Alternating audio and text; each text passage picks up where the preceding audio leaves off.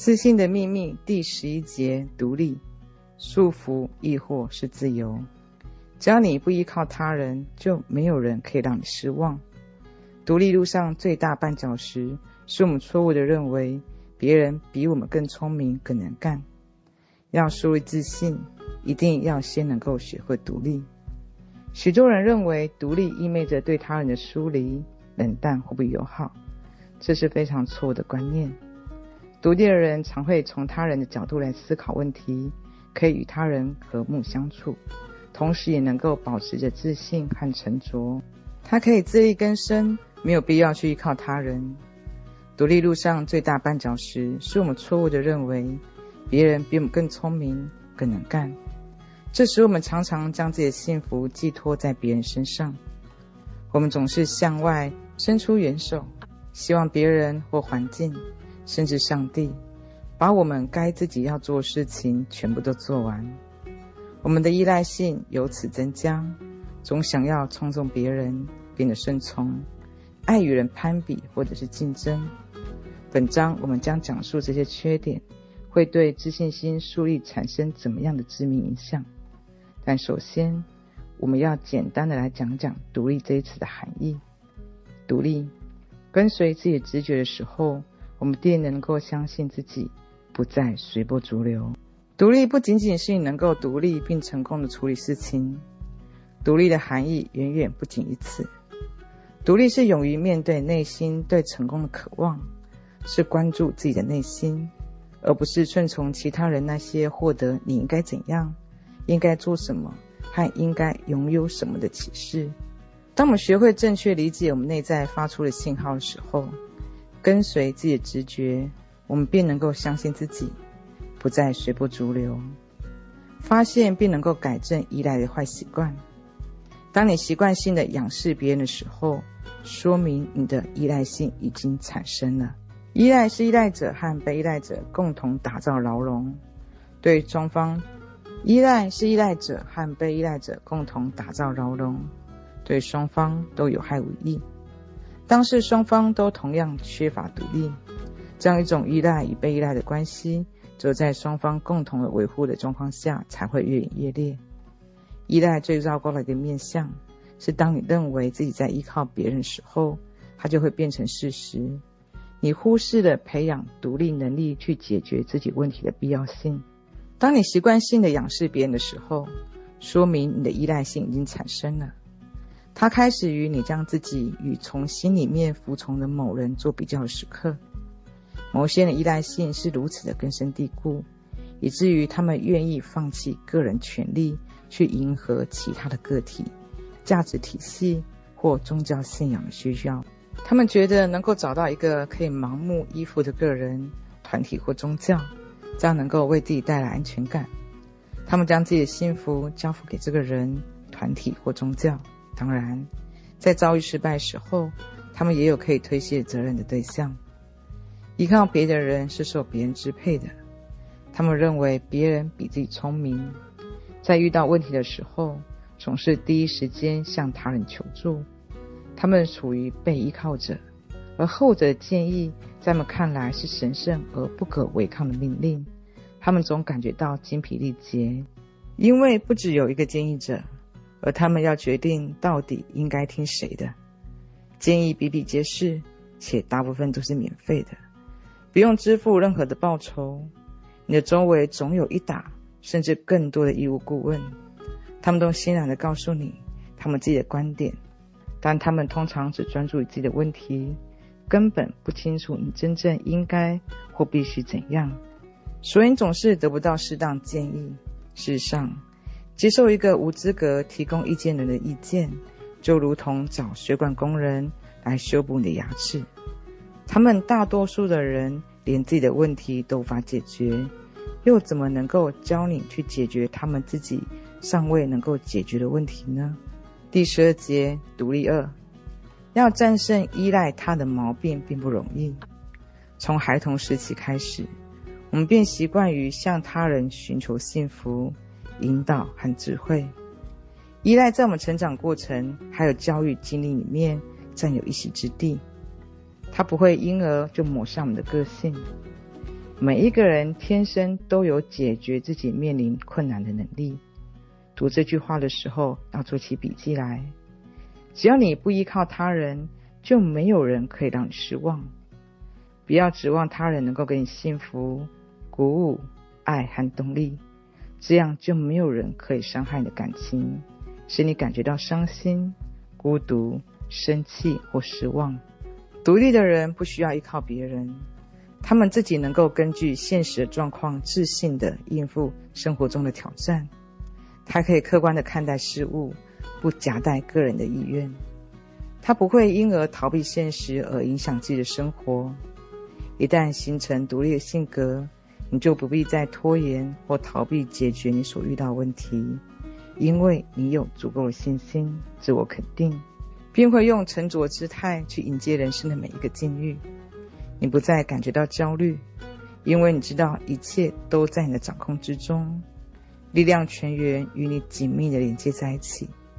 你不再需要他人不断给你鼓舞和动力，相反的，在人生旅途上，你会逐渐的发现，内心的力量可以战胜你遇到的任何的困难。第十三节，克服想要操纵他人的欲望之一。父母给孩子最好的礼物，就是让他们学会独立，从而帮助他们树立自信心。小时候，你从不知道也不在意周围世界在上演着什么，你只关心自己的幸福。无助的你，对于他人的施予和帮助产生了依赖感。你最大的幸福是被人呵护和关爱。你最在意的是尽可能的多让别人注意你，也很快的发现。你的哭声可以换来一个大人照顾，哪怕你只是因为感觉到无趣而开始哭泣，也会有人出现来安慰你，而你的微笑也同样奏效。所以你很快便学会在抱起的时候微笑，被放下时候哭泣。这个简单练习便是你操纵他人的苗头。于是整个孩童时期，你都在发展这个技巧。你努力给他人留下良好印象，让他们注意你。这样，在你人生的开始阶段，你就让自己对他人认可产生了依赖。遇到他人否定的时候，便认为遭受到拒绝。小孩这样的行为还可以原谅，但作为成年人，这样的行为就在自欺欺人了。如果你还在试图操纵别人为你做那些你自己有能力可以完成的事情的时候，那么从心理上来说，你还不能算是一个成熟的人。在某文化里面，父母都尽可能的为孩子做更多，不求回报。这个趋势越来越明显，他们也意识到这样不好，但能在无意中欺骗孩子。许多本应该由孩子自己去做事情，他们都帮着做了。在人生的前十八年里面，孩子们越来越依靠父母生活，这使他们一直在扮演着循规蹈矩囚犯的角色。有趣的是，这种现象只有在人类中才存有。其他动物在小时候出生没多久，父母便把他们推向外在的世界。当孩子很快的便会学会自力更生，父母给孩子最好的礼物就是让他们学会独立，从而帮助他们树立自信心。在孩子的各个阶段里面，都应该尽量的建立他们责任感。只有独立以后，他们才能够体会到自力更生的快乐。和作为人的尊严，帮助孩子顺利的过渡依赖他人到学会独立，允许他们犯错，并教会他们从错误中吸取经验教训，是每个父母的基本责任。否则，当他们今后的人生遇到必须要自己解决问题的时候，他们就会说：“我做不到。”只要对结果没有把握，他们就拒绝尝试任何的事物。因为一直以来，他们都生活在父母的溺爱之中。每当你为别人去做他完全有能力去做事情的时候，其实都在剥夺和破坏他本身某些品质。你越是在乎某一个人，你就越应该要警惕，你是否剥夺了他们独立思考和行为权利。而无论思考和行为结果怎样，这都不仅于父母和子女之间，同样适用于夫妻、家人。和其他的人际关系，不管我们多爱对方，都能不能够替他们过活，或把他们的担子往自己的肩上扛。当孩子长到十多岁的时候，就应该斩断他们对父母的依赖。我个人认为，他们在十八岁或高中毕业之后就应该搬出去住。许多父母都反对这样，他们有自己所谓的逻辑理由，但事实上是，没有什么比单独生活更能够促使一个人学会独立的了。有趣的是，在所有商业、政府、艺术和科学领悟，当孩子长到十多岁的时候，就应该斩断他们对父母的依赖。我个人认为，在他们十八岁或高中毕业之后，就应该搬出去住。许多父母都反对这样，他们有自己所谓的逻辑理由，但事实上是，没有什么比单独生活更能够促使一个人学会独立的了。有趣的是，在所有商业、政府、艺术和科学领域有所建树的人，几乎无一例外地经历过独立生活的艰难，或初未成人便决定不再受父母的呵护。我们经常听到父母这样的解释。我们只想要帮助他们完成学业，在家里面住不用担心钱。我们只要帮助他们可以独立生活为止，或者是他们根本没有能力独立过活和完全学业这些事情。表面上看是父母在照顾孩子，但出发点往往是为了满足自己的私欲。第十四节，克服想要操纵他的欲望之恶。这些接受并培养这种态度的父母。他们只是在拖延决定，孩子最终必须要独立面对成人世界那一天的到来。他们这样只会使自己越加难以做出这个决定。他们的溺爱等于在鼓励孩子继续依赖别人，期待接受别人的帮助和支持，让他们觉得自己能会长大。在这里，我得澄清一下我的观点：我并非在怂恿你不要去帮助你的孩子、配偶或家人。我的意思是，你必须要给予他们个人的自由，让他们在明白成长道路上有些事情是必须要自己独立去面对的，而你只需要在适当的时候给予他们适当帮助，在他们获得成功的时候给予赞美、鼓舞，并认可他们成绩，因为这些成长过程中的关键要素，这些是他们无法给予自己的。而在经济上的援助，则必须谨慎来对待。想从经济上帮助他们，这样的想法并没有错，但经济援助应该以偿还为前提。没有独立能力的人，只能选择操控别人去满足自己的需求。如果不独立，你就必须使用技巧去让别人为你服务，满足你的要求。你把别人当作运输工具，在你行驶在人生的道路上。但你前进的速度和能够到达地方，仅限于你能够说服这台运输工具能够走得多快或去什么地方。如果你身为父母，一定要随时注意那些可能对孩子产生束缚的行为，否则在今后人生中，他将为此付出昂贵的代价。第十五节，致命的顺从。顺从是人类最大心理弱点之一。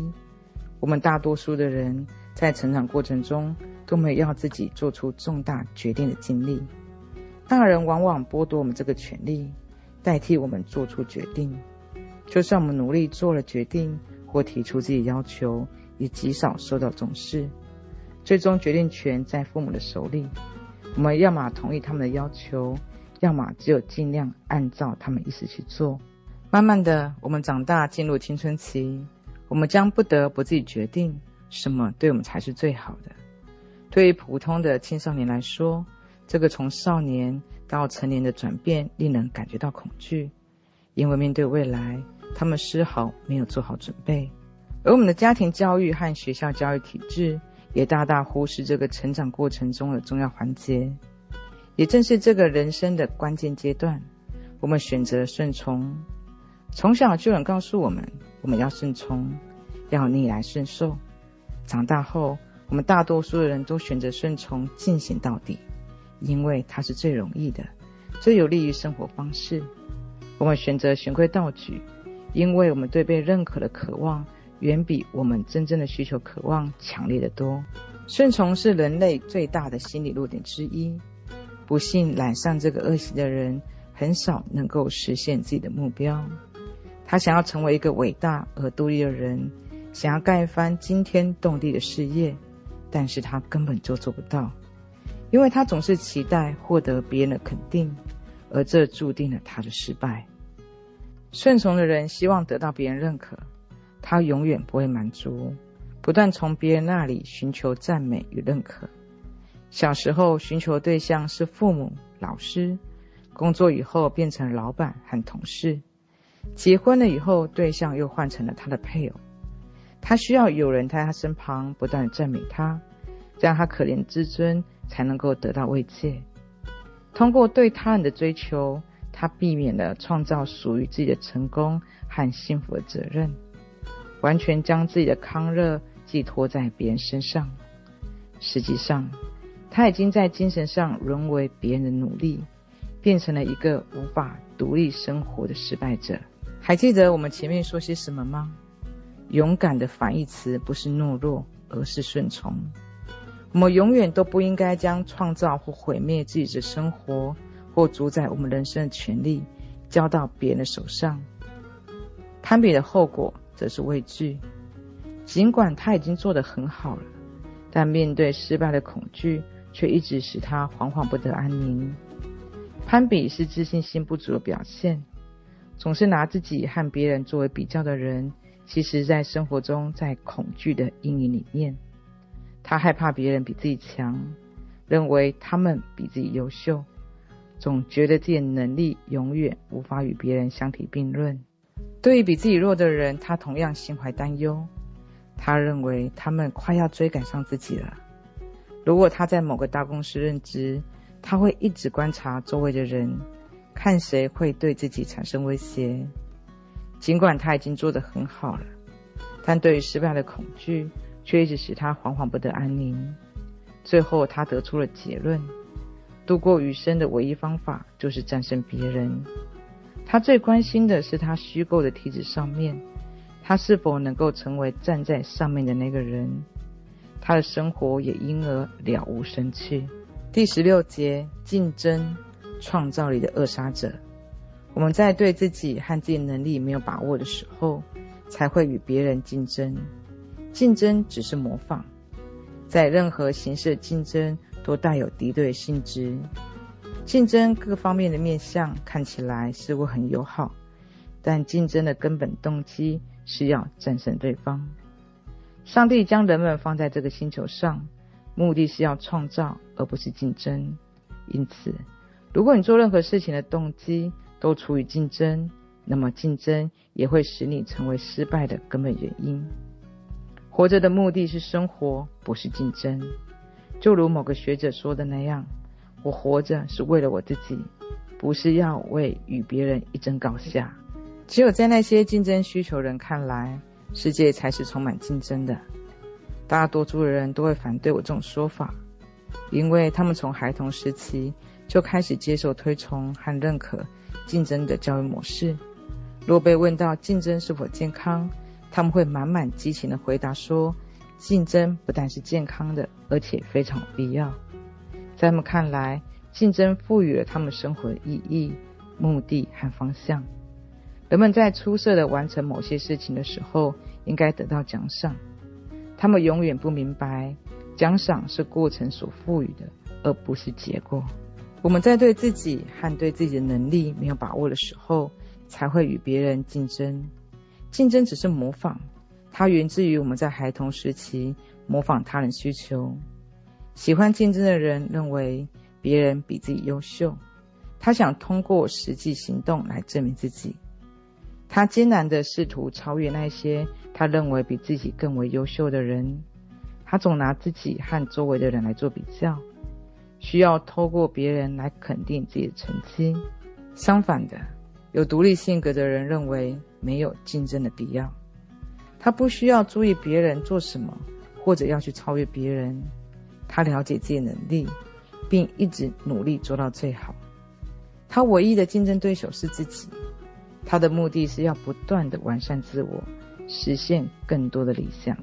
第十七节，赞美 vs 认可。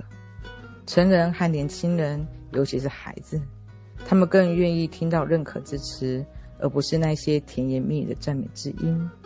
赞美人们是如此的喜欢如音乐般的赞美之声，许多人不惜一切，只想要听到它。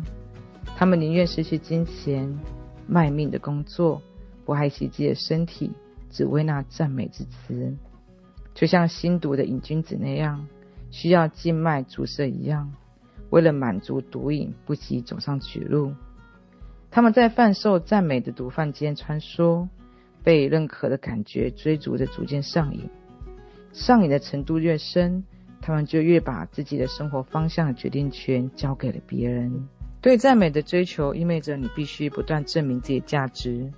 每当你犯了错误，或者你认为所做事情没有达到别人要求，你就会感觉到自己不如别人，因为你没有做到你认为应该要做的事情，而责怪自己或感觉到内疚。你不停地问自己：我做得够好了吗？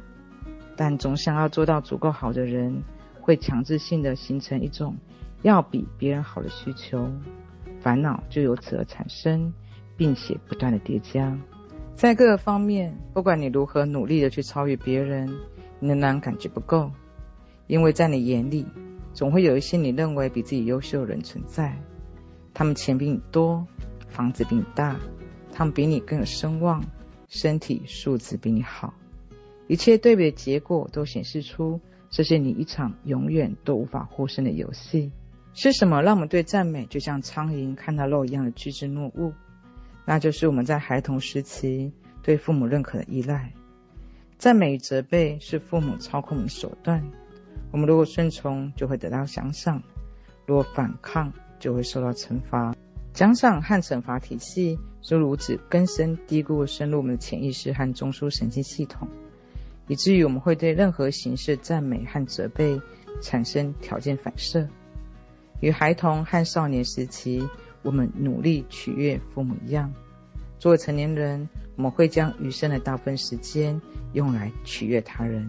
赞美最有害的后果是，它会将你对自己的行为产生认同感。你做了好的事情，赞美会说你很好；做错的事情或表现不好，赞美就会说你不好。只要你不符合赞美你那些人的标准，你就会觉得自己令他们失望了，自责便油然而生。但结果是，那些赞美的人将你置于一个他们受他们控制的位置上面。如果你了解他们的意图，他们就会满足你的需求。但是当他们想要从你身上得到东西的时候，超乎你愿意或者是能够给的范围的时候，他们就会停止赞美，任自责的情感去折磨你。他们知道，只要能够使你感觉到自责，你就会赴汤蹈火。只为重新获得他们的认可。想要获得真正自由和自信，你必须停止对赞美的追求。如果想要改掉这个坏习惯，就得丢弃认为别人比自己优秀的念头。不要以任何理由去仰视任何人，这样你才能够逃脱追求他人认可的怪圈子，不再受到赞美的诱惑或责备的威胁。赞美与认可这两个词有着完全不同意义。这里我们所说的认可，是对事实的评论，它既不是称赞，也不是价值评判。认可，顾名思义，是承认某一个人以他目前的意识水平，已经达到他能力范围内最好的水平。赞美与认可最大的区别是，前者是一种价值性评价。当你因为某人为你效劳而赞美他很棒的时候，你其实是在告诉他。如果他满足不了你的要求，就很逊。举个例子来说，孩子送你束花，你不应该说你是个好孩子，因为你送了我花。如果你这样说，就是在告诉他，如果你没有送我花，那他就是坏孩子。相反的，你应该说谢谢你送我花，我非常喜欢。这样只是对孩子行为表示认可。而没有对孩子本身做出任何评价判断。成年人和年轻人，尤其是孩子，他们更愿意听到认可的词语，而不是那甜美的赞美。他们需要确认自己是否在周围人的生活里面占有特殊的一席之地。他们想要被当作一个真正的人来看待，因为真实的自己而被别人认可，而不是因为他符合别人的标准而被接受。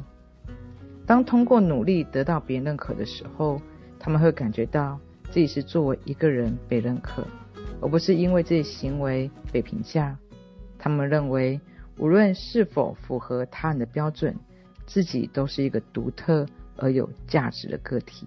赞美与认可之间的区别可能很微妙，但对自信心梳理人来说，两者都非常重要。当人们需要别人认同，他才可以确认自己的价值的时候，如果他没有听到有关认可这只字片语，他可能会转身投向赞美的怀抱，变成他的囚犯。第十八节，从别人束缚中解脱出来，不愿挣脱束缚的人，其实在促成一种相互依赖的关系。我们今知道，依赖他人必须要付出高昂的代价。也认识到，我们必须要费九牛二虎之力，才能够撬开我们如同抓住救命稻草一样，紧紧抓住别人衣角的双手。我们要努力地履行自己认为自己分内的事情，不愿意失去家人、朋友、同事、同辈的认可，因为害怕独立，我们一次次让机会从身边溜走。但只要我们愿意。我们随时都可以从别人认可的束缚中解脱出来。如此看来，问题根本不在别人，而在自己身上。你的基本责任是保证自己的身心健康。不愿挣脱束缚的人，其实在促成一种相互依赖的关系。这种关系不仅禁锢了自己，也束缚了被依赖的人。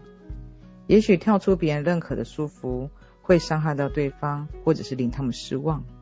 但是时间是最好的医生，他会医治好他们的伤痛和失望。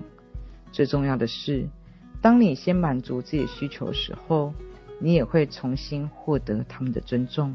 只要你真正的想要树立百分之百的自信，就没有什么可以阻挡你。你错误的认为依赖、操纵、顺从、攀比和竞争是你幸福的泉源。除非让自己从这样的想法里面解放出来，否则你创造不了自己想要的生活。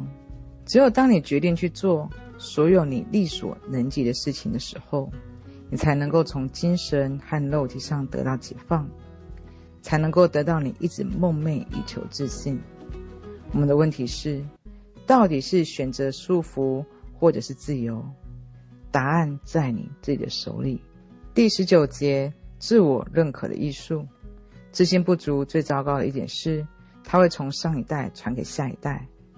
积极自信不仅能够给你带来快乐，也是你建设人生的奠基石。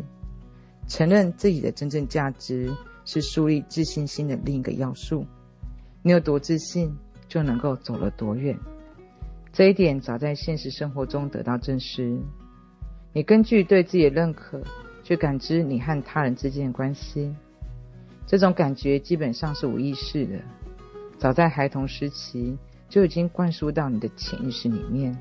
积极自信不是只有简单的承认自己的才能或成就，它是个人对自我的认可，它不是自我主义，也不是自恋，你只不过是认识到自己是一个真正独特而有价值的个体，不需要用成就或财富。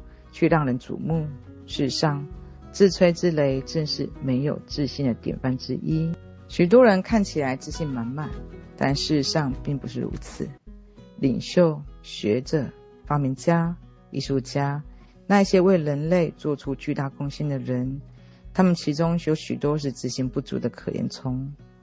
历史上有许多让人尊敬的人，他们有些是瘾君子，有些是酒鬼。有的甚至用自杀的手段去逃避那些他们永远无法接受甚至憎恨的自己。积极的自信不仅能够为你带来快乐，也是你建设人生的奠基石。自由地创造你期望的生活，是一项你必须要严肃面对的任务。否则，你的自信会随着年龄增长而消失殆尽，最后只会像那些可怜的人们一样郁而终，或者是选择自杀。增强自信心最有效的方法之一，就是分析自信不足形成原因和它的表现方式。弄清楚这两点以后，你就会知道应该怎么做才能够提升你的自信心。